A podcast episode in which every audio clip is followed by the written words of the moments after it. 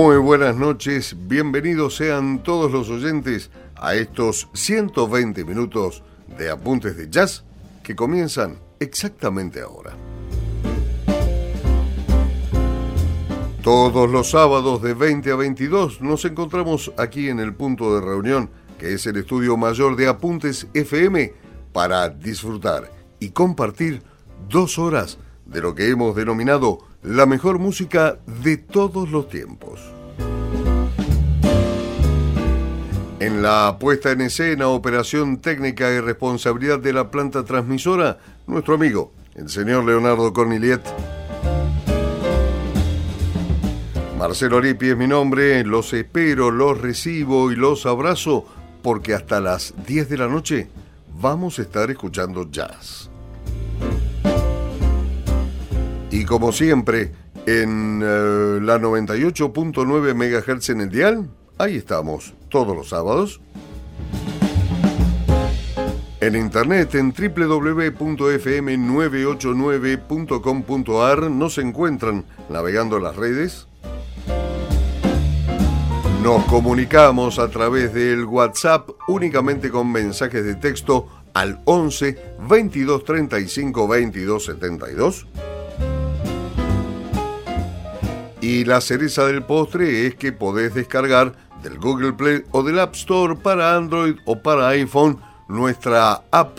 Simplemente buscas Apuntes FM, la descargas, no consumís datos y disfrutás las 24 horas del día de la excelente programación de esta radio porque Apuntes FM es el link perfecto entre la radio y tus neuronas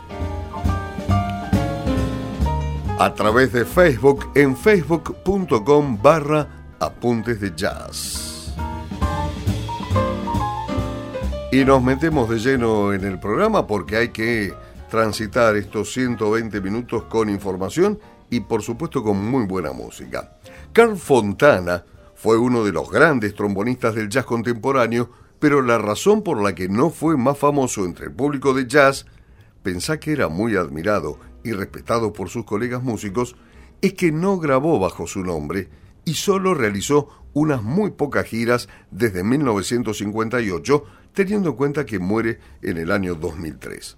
Sin embargo, tuvo una gran demanda para tocar y grabar en conjuntos de jazz de otros músicos, por lo que su talento quedó bien registrado en muchas grabaciones. En sus comienzos tocó con las orquestas de Buddy Herman, Lionel Hampton y Stan Kenton, Posteriormente lo hizo con Tori Bennett, Jake Hanna, Louis Belson y varios otros más. El célebre escritor y crítico de jazz Leonard Feather comentó que Carl Fontana fue el más fluido e innovativo trombonista después de J.J. Johnson.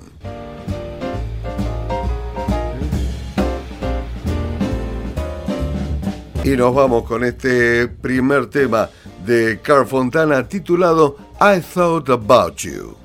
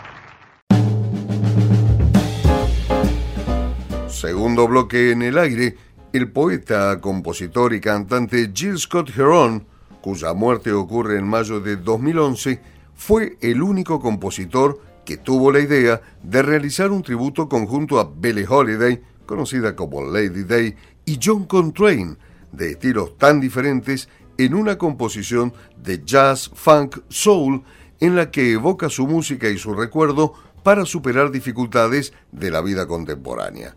En este aniversario de dos de los grandes del jazz, Billie Holiday y John Coltrane, recordamos también ese homenaje a ellos por parte de Jill Scott Heron y su tema Is That Jazz.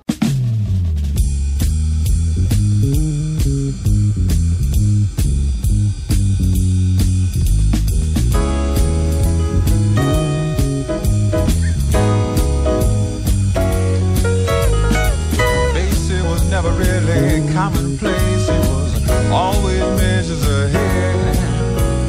And Ellington was more than number one for the music and things that he said. Better was the word back when tenor was heard from Kansas right up to the press. Lester Young.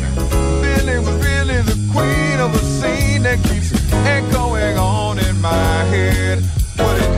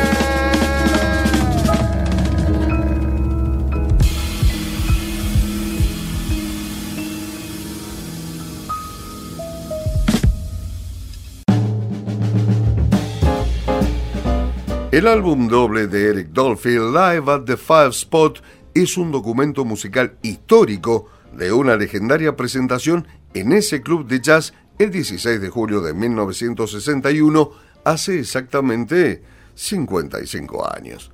En ella participan con Dolphy el extraordinario trompetista Booker Little, el pianista Mal Waldron, el bajista Richard Davis y el baterista Ed Blackwell. Fue la única noche en que el ingeniero de sonido pudo grabar esas presentaciones en el club neoyorquino, grabación que resultó ser de antología, por ejemplo, Eric Dolphy y Booker Little Quintet at the Fire Spot Firewalls.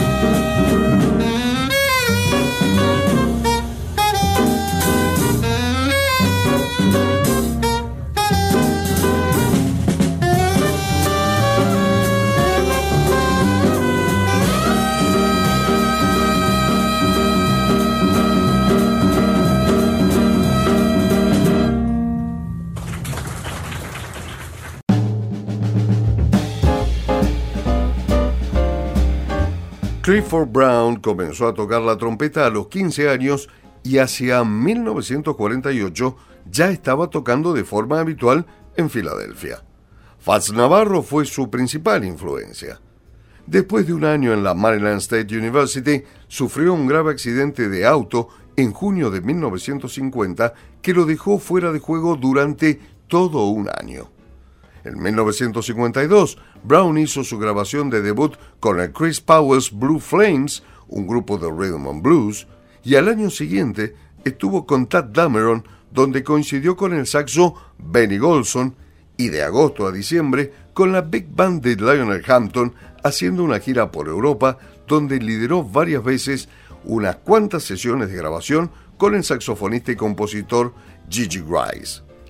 A comienzos de 1954 grabó algunos solos en Birdland con el quinteto de Art Blakey, la banda que precede a los Jazz Messengers, y a mediados de año forma un quinteto con el baterista Max Roach.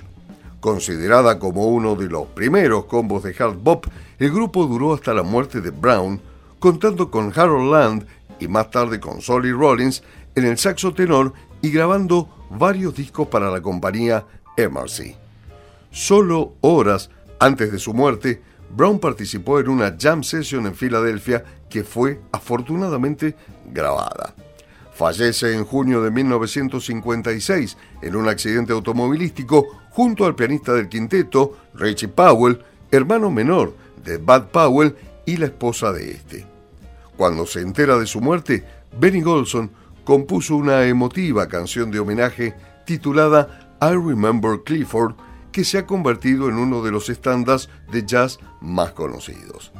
La influencia de Clifford Brown sobre los trompetistas de jazz de la segunda mitad del siglo XX es enorme, y salvo en los casos de los trompetistas de la escuela cool y de sus antecesores, como Kenny Dorham o Dizzy Gillespie, todos tienen una deuda con él. Incluso en las grabaciones de 1952 y 1953 de Miles Davis, se advierten ecos del estilo de Brown. La lista de los derivados de Clifford Brown es más que extensa. Los más célebres son Lee Morgan, Carmel Jones, Donald Byrd, Freddie Hubbard, Blue Mitchell y Louis Smith. Su influencia en el jazz de las últimas décadas del siglo XX y en el XXI es evidente en la figura de Wynton Marsalis, Terence Blanchard, Nicholas Payton y Roy Hargrove, y hasta Tom Harrell cuyo estilo parece alejado del de Brown, ha reconocido el influjo. La trompeta de Clifford Brown tiene un fuerte tono cálido, con perceptibles reminiscencias del bobs de Fat Navarro y un maduro sentido de la improvisación. Brown es inventivo tanto en las baladas melódicas como en las más exigentes jam sessions. Y acá tenemos a Art Farmer con Benny Golson haciendo el tema I Remember Clifford.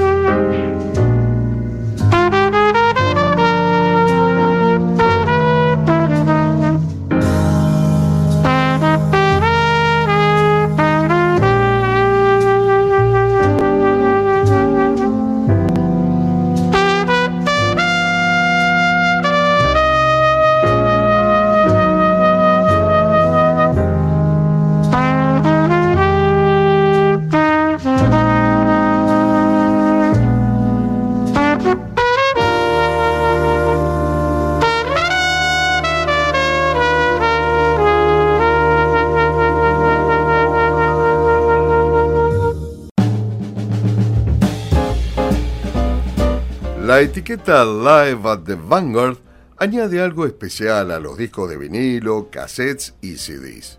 Aparte de una grabación del cuarteto de Stan Getz que se perdió, el primer concierto grabado en el Vanguard tiene ese algo más. El 3 de noviembre de 1957, Sonny Rollins presenta en directo su trío sin piano y ese mismo año había grabado en estudio Out West con el mismo formato con Ray Brown y Shelly Man.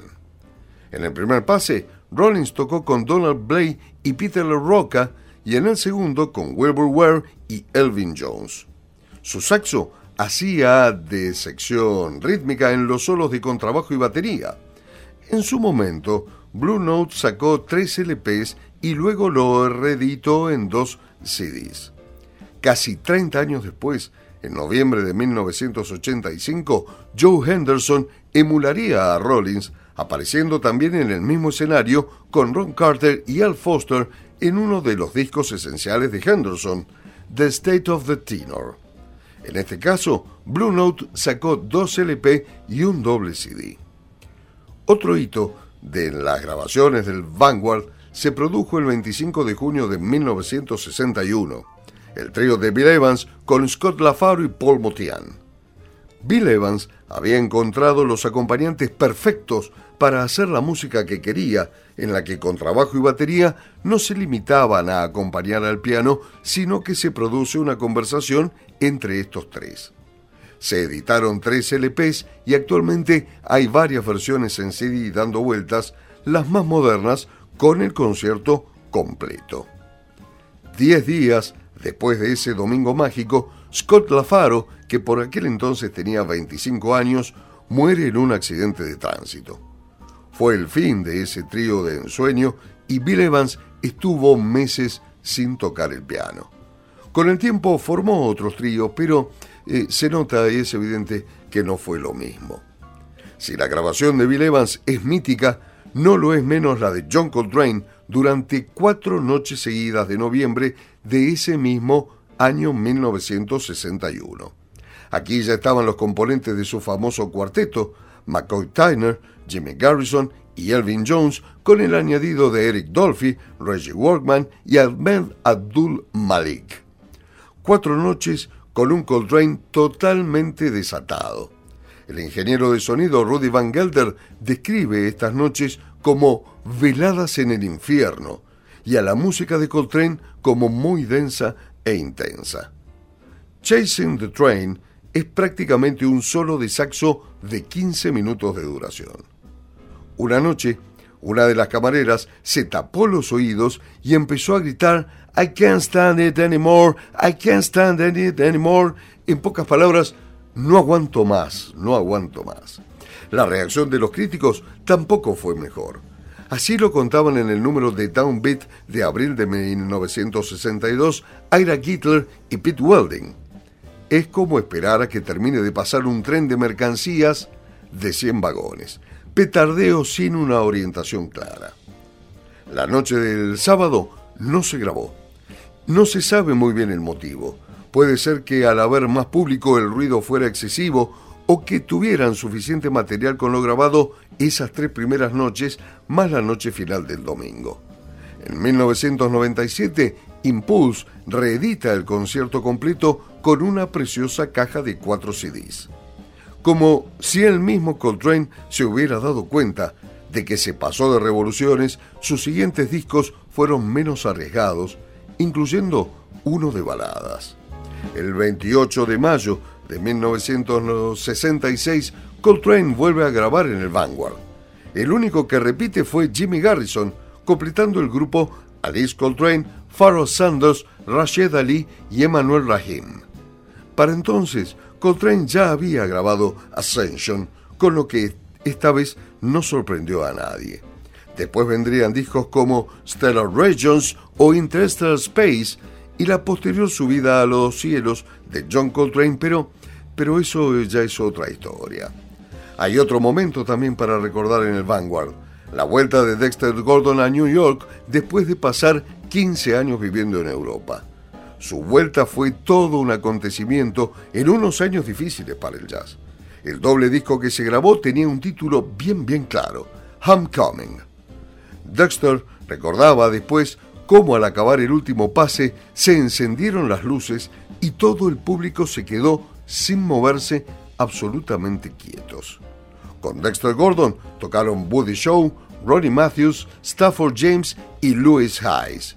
Y uno de los últimos discos en aparecer ha sido el del trío de Fred Hirsch con John Hebert y Eric McPherson, grabado del 7 al 12 de febrero de, de 2012. Si no están de gira los lunes, podéis ir a disfrutar de Vanguard Jazz Orchestra, heredada de la famosa Tad Jones and Mel Lewis, y en la página web del local www.velasvanguard.com vas a encontrar información sobre horarios, precios, conciertos y también consejos prácticos como el público de cualquier edad es bienvenido, incluidos niños tranquilos, o en los últimos 35 años no hemos servido comida. Si alguien les ofrece una hamburguesa, comprueben bien la fecha de caducidad. Para quien quiera saber más, existe un libro escrito por Max Gordon, Live at the Village Vanguard, editado por Da Capo Press. Y, dato de color, el Village Vanguard va a cumplir 78 años este 22 de febrero y para que la celebración sea completa, Lorraine Gordon ha sido galardonada con el National Endowment for the Art Jazz Masters, el máximo premio que puede recibir alguien que tenga relación con el jazz. Ese año también han sido premiados Moshe Allison, Lou Donaldson y Eddie Palmieri y Bill Evans en el Village Vanguard haciendo Solar.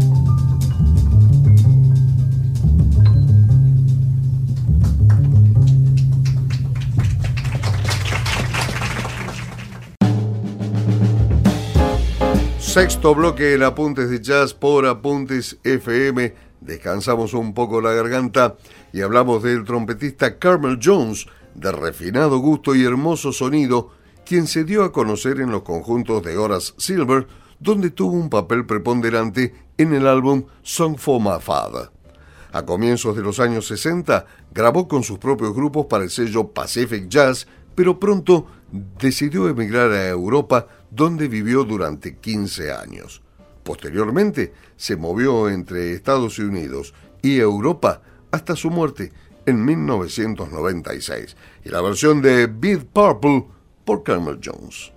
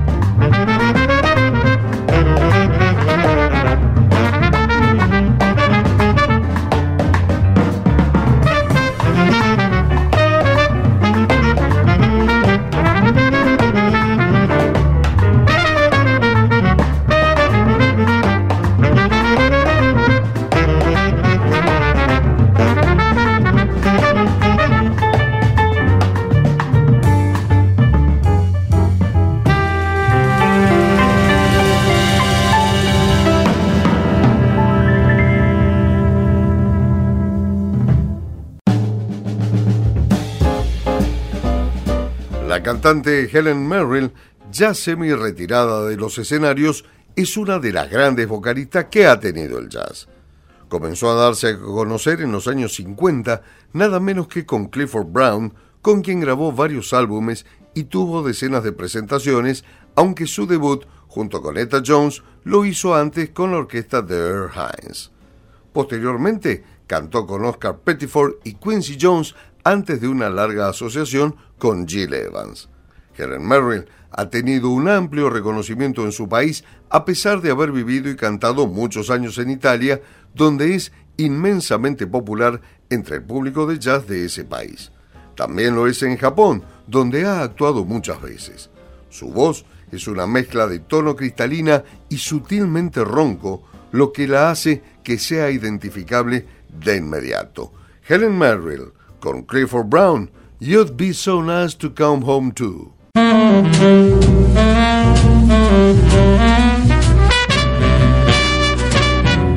You'd be so nice to come home to.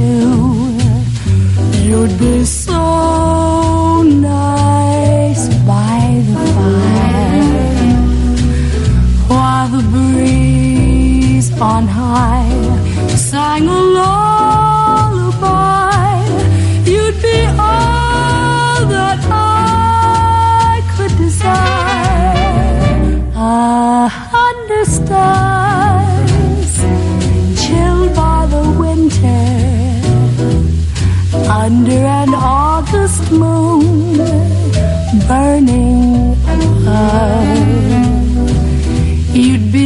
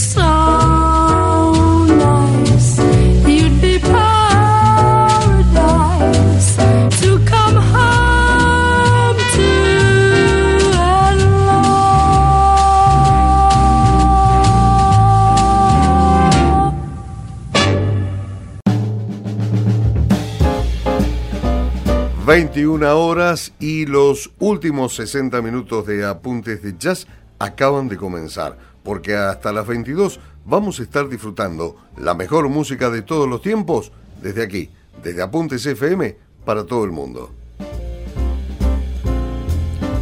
Vuelvo a repetir, 98.9 MHz en el dial, www.fm989.com.ar 11 22 35 22 72 es el WhatsApp exclusivo para mensajes. Y Google Play o App Store directamente bajás la aplicación Apuntes FM, la tenés en el celular y las 24 horas del día disfrutás y compartís la mejor programación de esta radio porque Apuntes FM es el link perfecto entre la radio y tus neuronas. El jazz no deja indiferente a nadie y a lo largo de su ya larga existencia ha ido generando opiniones que merecen atención. Veamos algunas de gente importante. Para Stravinsky se trataba de una moda y como tal está destinado a desaparecer algún día. El gran compositor ruso opinaba que el jazz opone a la concepción clásica de la música un caos de sonidos subversivos y extraños. Curiosamente, Stravinsky mostró la influencia del jazz en algunas de sus obras e incluso destinó una de ellas a la orquesta de Buddy Herman, el famoso Ebony Concerto. Para Igor Stravinsky, el jazz no era más que una moda y por lo tanto su desaparición iba a ser solo una cuestión de tiempo. Una opinión muy parecida a la de Stravinsky es la del director de orquesta Thomas Beechman, quien dijo que no es más que la adulteración de los nobles instrumentos de metal mediante el uso de sordinas, sombreros, gorras, en todos los recovecos, agujeros y esquinas.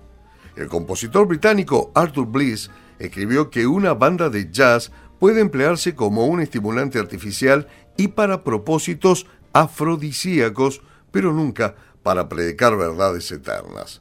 Por su parte, Quincy Jones dice que siempre ha sido un hombre que cuenta la verdad sobre sí mismo, refiriéndose al jazz.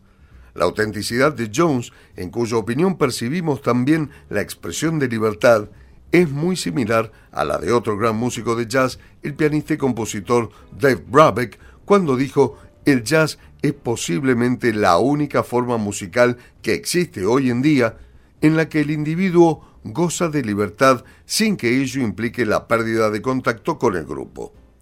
Brabeck, además, dijo algo que resume perfectamente la naturaleza del jazz desde sus mismos orígenes, la esencia misma del jazz. En Nueva Orleans estaba la influencia africana. De la Europa occidental llegó el sentido armónico, la estructura tonal y los instrumentos usados. Pero Duke Ellington, uno de los más importantes e influyentes músicos de jazz, dijo que no debería llamarse jazz a ninguna música.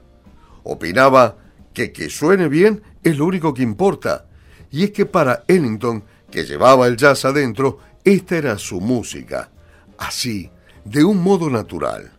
Quizás por ello vertiera tal opinión, o también quizás por ello respondiera a Stokowski de un modo sorprendente. Stokowski le propuso hacer juntos un viaje a África para escuchar música y la respuesta de Ellington fue, una fiebre es lo único que podría encontrar en África que no tenga ya. Ahmad Jamal, It's Easy to Remember, Artie Shaw, Deep Purple, Benny Carter, These Foolish Things y Benny Goodman, Christopher Columbus.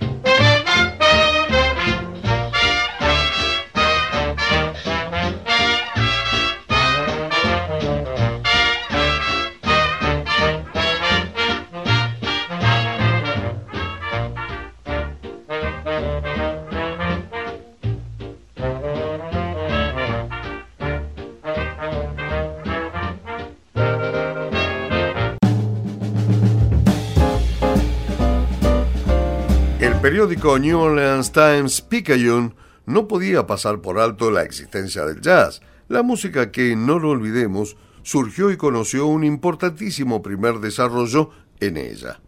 Así podemos leer un comentario publicado en 1918 en el que se dice que la ciudad no está particularmente interesada en el jazz, puesto que se ha sugerido que esta singular forma de vicio musical nació en esta ciudad aunque la verdad es que procede de los alrededores más dudosos de nuestros barrios bajos. No reconocemos el olor de su paternidad.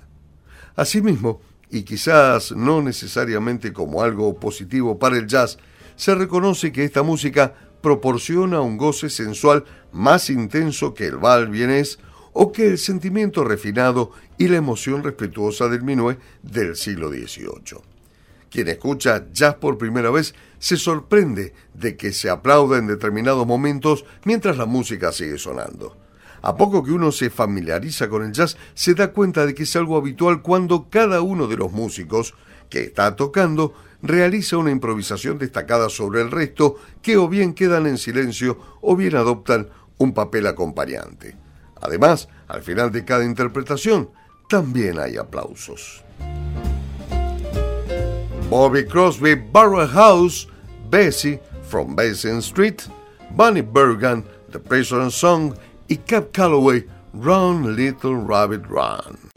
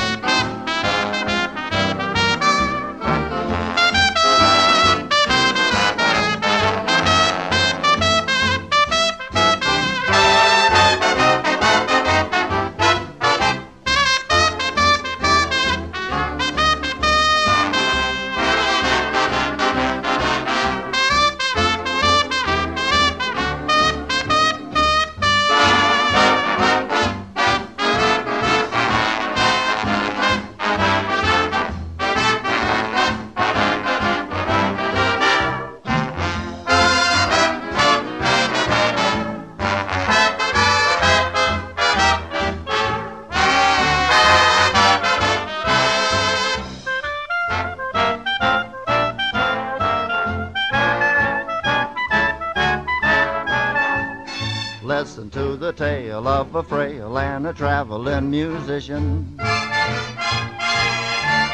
He knew every trick, and the chick had a trusting disposition. If you've heard this story before, relax and hear it once more. They call her Barrel House Bessie from Basin Street. She used to yodel cadenzas for the social elite. And then she happened to meet the kid with the drum and the Dixieland beat. He was the barrel house baron of Macon, GA. His name was Muggles McGregor, and he wore a toupee. He taught poor Bessie to care, but she couldn't dig, so he gave her the air. He left poor Bessie with a memory and a pair of fancy high-top shoes. That's when she gave up her cadenzas and began to sing the Basin Street Blues. Now she's as mellow as moonlight and hep to the jam. She's got a butler, a chauffeur, and they call her Madame. Poor kid, the world's at her feet. Barrel House Bessie from Basin Street. She's doing all right.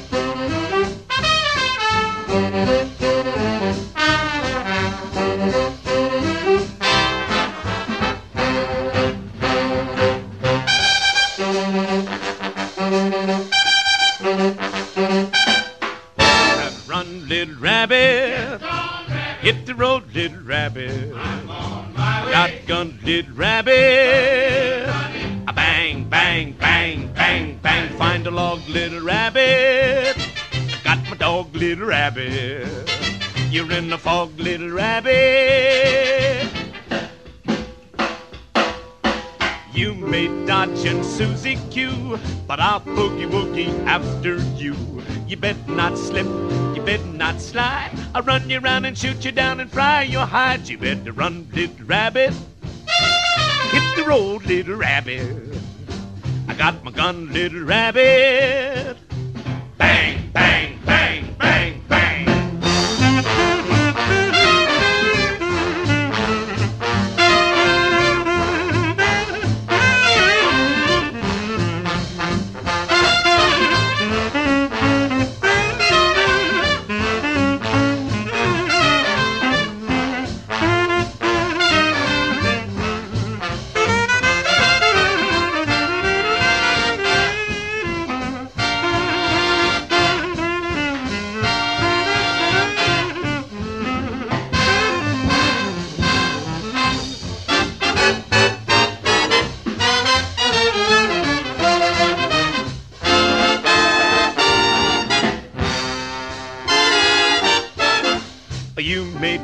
And Susie Q, but I'll boogie woogie after you. You bet not slip and you bet not slide.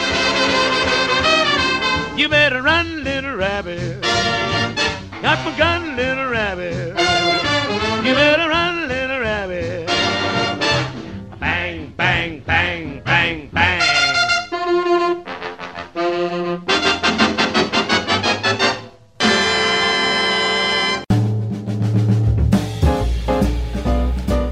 clarinetista y líder de una de las mejores big bands de la historia, Artie Shaw, dijo en cierta ocasión, casi al modo de una historia del jazz, en pocas palabras, que el jazz nació en un tonel de whisky, creció en la hierba y está a punto de morir por la heroína.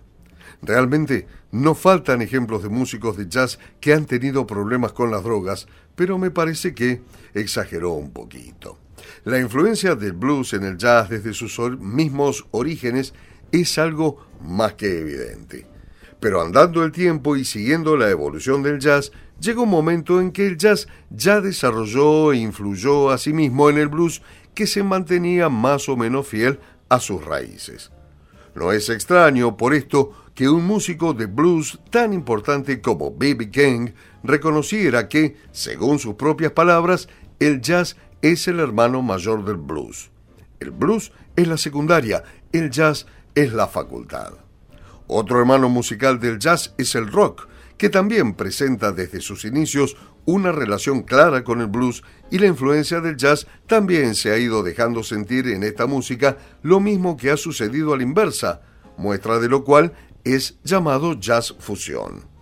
Músicos de jazz fusión como Chick Corea o Kid Jarrett tuvieron una etapa en sus carreras en que jazz y rock finalmente se fundieron y confundieron, aunque nunca dejaron de estar adscriptos al jazz.